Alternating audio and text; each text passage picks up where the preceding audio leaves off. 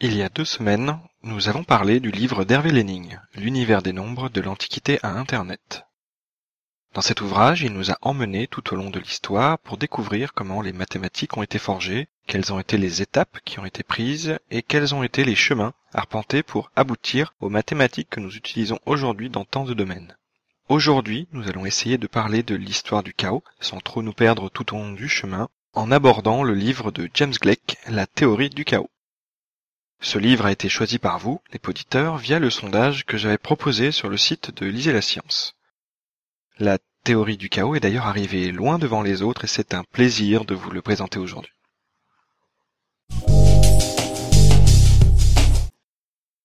Au sommaire, quelques mots sur James Gleick, une revue du livre La théorie du chaos, un livre qui n'a rien à voir, un livre que j'aimerais lire, et une quote. Présentons l'auteur James Gleick. James Gleick est un auteur et journaliste américain de la seconde moitié du XXe siècle. Diplômé d'Harvard en anglais et en linguistique, il ne possède pas à proprement parler de cursus scientifique. Tout au long de sa carrière, il a travaillé dans différents journaux, dont notamment le New York Times où il a évolué pendant près de dix ans.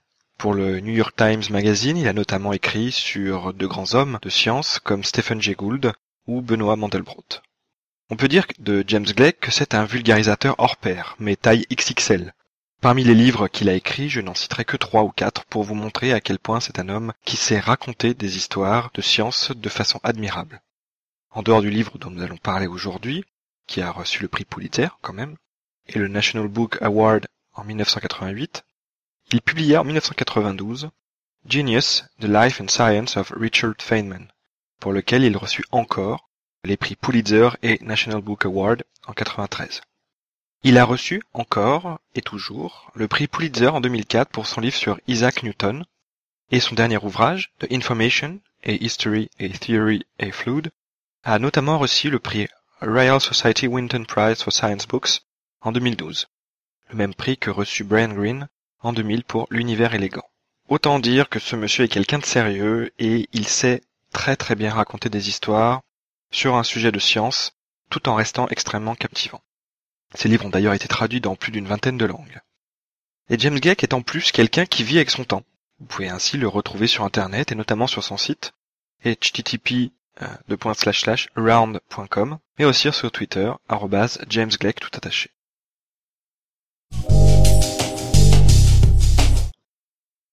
Venons-en au livre dont il est question aujourd'hui, La théorie du chaos. Si on ne connaît pas l'auteur, on peut croire que l'on va avoir affaire à un livre présentant les fondements mathématiques ou théoriques du chaos. Mais ce n'est pas ce que vous trouverez dans cet ouvrage. James Gleick ne va pas enchaîner théorèmes, lemmes ou démonstrations pour vous donner un cours sur la théorie du chaos. Ainsi, si vous connaissez l'auteur, eh bien ce que je viens de dire ne vous étonnera pas. Alors, juste histoire de placer le, contexte, je vais juste revenir sur ce qu'est le chaos. Pour les moins troglodytes d'entre nous, le chaos c'est un sujet qu'abordait Jeff Goldblum, alias le professeur Ian Malcolm, dans Jurassic Park. Pour ceux qui ne sont pas au courant, Jurassic Park, avant d'être un film à succès de Steven Spielberg, c'était un livre aussi à succès, écrit par Michael Crichton. Pour revenir à Ian Malcolm, pour lui le chaos était une façon d'expliquer que l'on ne peut pas forcément savoir ce qui va se passer avec des dinosaures dans un environnement dans lequel ils n'ont rien à faire. Il donne d'ailleurs un exemple classique du chaos avec le chemin que peut prendre une goutte d'eau que l'on ferait glisser le long de sa main. On peut savoir ce qui va se passer au global, elle va descendre, mais on ne sait pas le chemin qu'elle va prendre. C'est juste que les imperfections de la main, la pression de l'air environnant, le mouvement de la Terre, etc. sont des phénomènes qui influent sur le chemin que prendra la goutte. Plus généralement, on dit d'un système dynamique qu'il est chaotique s'il est très fortement sensible aux conditions initiales et qu'il possède une forte récurrence dans son évolution. C'est-à-dire que c'est lié à un phénomène de base qui se répète un grand nombre de fois. D'ailleurs, si vous voulez en savoir un peu plus sur le chaos, vous pouvez écouter l'épisode de Podcast Science que Robin a réalisé sur, le sujet. Avant d'entamer le, cœur même de la revue, je voudrais juste signaler que je me suis inspiré d'une fiche de lecture qui m'a permis de recouper mes notes et qui s'était avérée très intéressante dans la rédaction de tout ceci. Cette fiche a été rédigée par Patrice Gendrose et vous pourrez d'ailleurs y retrouver plein d'autres informations associées au chaos, d'autres livres ou des sites web qui les en traitent. La revue en elle-même. Le chaos, terme bien étrange et complexe que l'on utilise pour décrire un peu tout et n'importe quoi. Et surtout tout ce que l'on ne comprend pas, enfin tout ce que la physique classique ne nous permet pas de comprendre. Durant le XXe siècle, des domaines variés, comme la formation des nuages en météorologie, la turbulence formée par les avions en mécanique des fluides, ou encore les paquets de données perdus dans les télécommunications furent associés euh, au sein d'un domaine plus global, que l'on nomma le chaos. Les théories classiques se bornaient finalement à enseigner les comportements classiques des phénomènes, supprimer les perturbations trop importantes, éviter de considérer les turbulences, etc., dans la droite lignée du déterminisme cartésien qui fit foi pendant si longtemps. Mais ces outils montraient leurs limites. Pour tenter de trouver des solutions, les chercheurs durent être plus imaginatifs, se concentrant sur les formes générales, se servant de l'outil informatique naissant pour essayer de simuler et de prévoir l'imprévisible. Ces travaux, à la limite des domaines d'application auxquels ils tentaient d'apporter des réponses, était souvent à l'interface entre la physique, les mathématiques, la biologie. Ces aspects disparates ont longtemps laissé les chantres euh, du chaos isolés dans leurs domaines respectifs. Mais ceci a changé quand ils comprirent que les mêmes outils pouvaient être utilisés dans ces différents domaines. Le premier à apporter sa pierre à l'édifice fut, selon James Gleick, Edward Lorenz. On connaît des choses sur cet homme sans savoir que c'est lui qui les a dites. Météorologue de formation, il s'ingénia en 1960 a tenté de simuler le temps avec, dans un premier temps, les équations les plus simples possibles. Mais il se rendit compte d'une chose assez étonnante pour ce fervent défenseur du déterminisme newtonien. Les imprécisions dans les paramètres d'entrée font apparaître sur le long terme des schémas totalement différents pour les prévisions du temps que l'on obtenait. C'est ce phénomène qui provoque une imprécision dans les prévisions que l'on voit à la télé pour le long terme, cet aspect incertitude sur les, prévisions météorologiques. Cette dépendance aux conditions initiales est un des points fondamentaux de la théorie naissante du chaos. Elle a d'ailleurs inspiré le principe de l'effet papillon que tout le monde connaît aujourd'hui et dont la citation correspondante a été faite par Edward Lorenz. Pour arriver à comprendre ce qui se passe dans ces systèmes chaotiques, celui-ci a décrit les comportements dans un espace dit de phase où l'on retrouve l'autre grand élément de la théorie du chaos, les attracteurs étranges. Forme décrivant les trajectoires des systèmes chaotiques, le plus connu est aussi celui en forme de papillon, décrit par ce cher Lorenz. L'étude de systèmes chaotiques liés au vivant a fait apparaître un autre outil, le diagramme de bifurcation, qui montre comment les systèmes évoluent avec un changement dans les paramètres d'entrée. Cet outil a notamment été mis en place par Robert May, biologiste de Princeton. Tous ces outils, attracteurs étranges, diagrammes de bifurcation et d'autres, se voient appliqués dans un grand nombre de domaines, problème de fibrillation du cœur par exemple, ou encore pour les orbites des planètes. Ce que l'on se rend compte avec le chaos, c'est qu'il est d'une part extrêmement sensible aux conditions initiales, qu'il ne se répète jamais, c'est ce que l'on voit notamment sur les attracteurs étranges, on ne repasse jamais par le même point, et qu'il est tout du moins déterministe. Des conditions initiales définies donnent un résultat défini. Mais les chercheurs du chaos ne se sont pas arrêtés là. James Gleick nous conte ainsi l'histoire de Benoît Mandrel-Brout. En travaillant sur les problèmes de bruit dans les communications, il montra qu'à différentes échelles, on retrouvait la même répartition de pertes de paquets de données, et que cette invariance d'échelle est constitutive d'objets qu'il nomma fractales et qu'il fit découvrir au monde.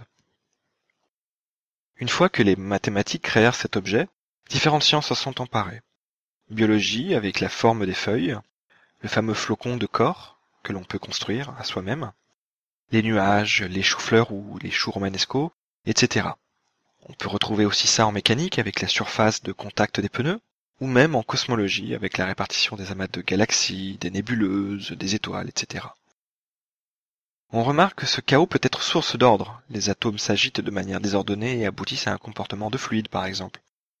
Des phénomènes d'auto-organisation, comme pour la réaction dite de Belosov-Jabotinsky, ou d'autres catalyses en chimie qui émergent de cette non-organisation au niveau inférieur. Avec ces outils, des problèmes auxquels on ne pensait pas trouver de solution se sont vus apporter un certain nombre de réponses et d'informations pour comprendre quoi faire pour les prendre en compte. Télécommunications, turbulences en mécanique des fluides, etc.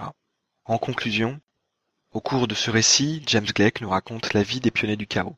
Lorenz, Small, May, Fagenbaum, Mandelbrot, le groupe de Santa Cruz avec Shaw et Farmer, Liebschaber, etc. Tous ces hommes et femmes qui ont passé du temps à découvrir comment le chaos émergeait dans les sciences et comment le dompter pour en apprendre plus sur les phénomènes qu'il régissait.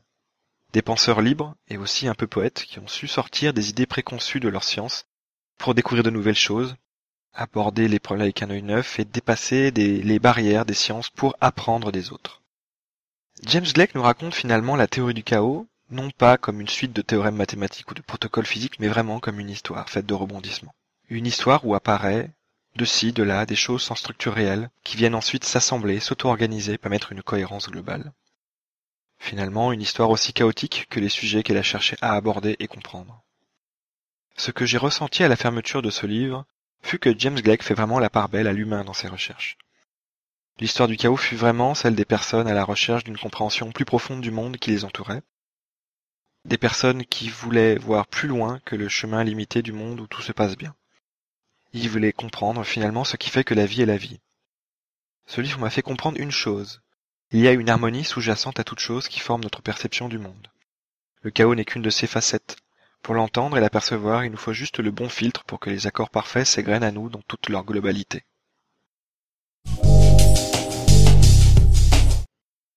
Un livre qui n'a rien à voir. Je ne sais pas pourquoi, mais James Gleick me fait penser à William Gibson.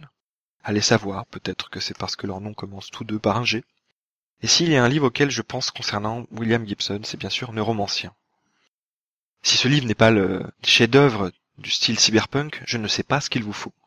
Ce livre a inspiré toute une génération d'écrivains et de scénaristes comme pour Matrix, Akira, Ghost in the Shell, Elysium et d'autres. Multi-récompensé, prix Philippe Cadic et Nebula en 84 ou encore prix Hugo en 85, il s'agit selon moi d'un must-read absolu. Si vous n'êtes jamais entré dans le superpunk, lisez-le. Il sera comme une initiation douce et en même temps psychédélique à ce monde qui peuple aujourd'hui la plupart des histoires fantastiques et de SF que nous voyons sur nos écrans. Dans la même veine, on pourrait citer selon moi Blade Runner, Johnny Mnemonic et euh, ce que j'ai cité plus haut. C'est peut-être l'omniprésence de l'informatique dans nos vies, les outils comme Oculus Rift qui vous immergent ou encore les smartphones, nos connexions perpétuelles au réseau, le pouvoir de l'argent et des multinationales sur nos vies et la 3D qui me font dire que ces œuvres sont parfois des oracles, cercles audacieux, mais bien trop réalistes pour ne pas nous donner une vue de ce que pourrait être un futur peut-être pas si éloigné et fantasmé que ce que certains voudraient croire.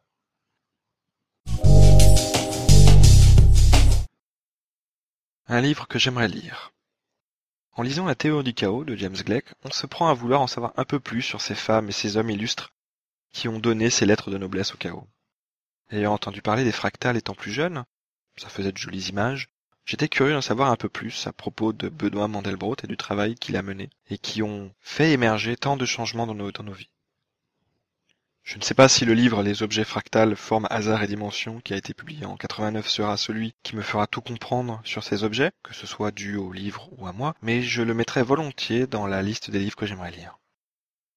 Un livre qui vous permettra peut-être de comprendre des choses à propos d'objets qui façonnent autant de phénomènes dans la nature et dans nos vies dont doit être finalement profondément intense.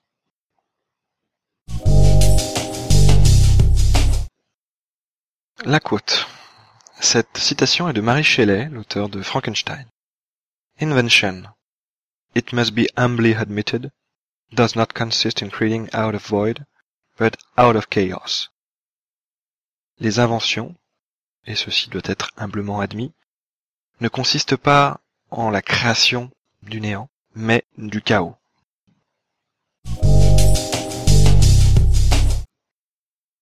En conclusion, que vous ayez aimé ou pas, surtout ne restez pas les bras croisés. Inondez-moi de courriels, de commentaires, de likes, de tweets, de serviettes en papier, j'en ai plus à la maison, ou l'œuvre complète de Simon Singh, si jamais elle ne vous sert que comme matériau pour allumer votre barbecue chaque été. Vous pouvez ainsi retrouver Lisez la science sur son site web, http lisez la science tout accroché.wordpress.com. Vous pouvez aussi me contacter sur Twitter sur lycée la science. Et le podcast est, bien entendu, accessible sur PodCloud et sur Podcast France. Vous pouvez aussi d'ailleurs l'écouter depuis quelque temps sur Pod Radio. Vous pouvez d'ailleurs m'envoyer des emails à liselascience.gmail.com. Euh, concernant les livres que j'ai cités, vous pouvez les retrouver sur la liste Goodreads associée à ce podcast. Les livres seront placés sur des étagères et celle spécifique pour cet épisode est LLS-4. On se retrouve le 22 juin pour un nouvel épisode sur le beau livre de la médecine des sorciers guérisseurs à la microchirurgie de Clifford Pickover. D'ici là, bonne quinzaine à tous et à toutes.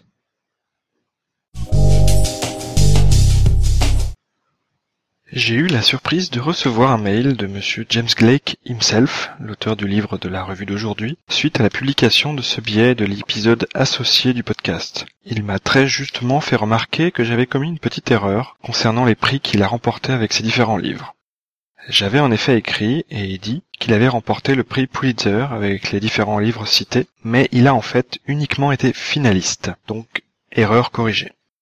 Merci en tout cas à James Blake d'avoir pris le temps de me contacter pour me faire part de cette modification à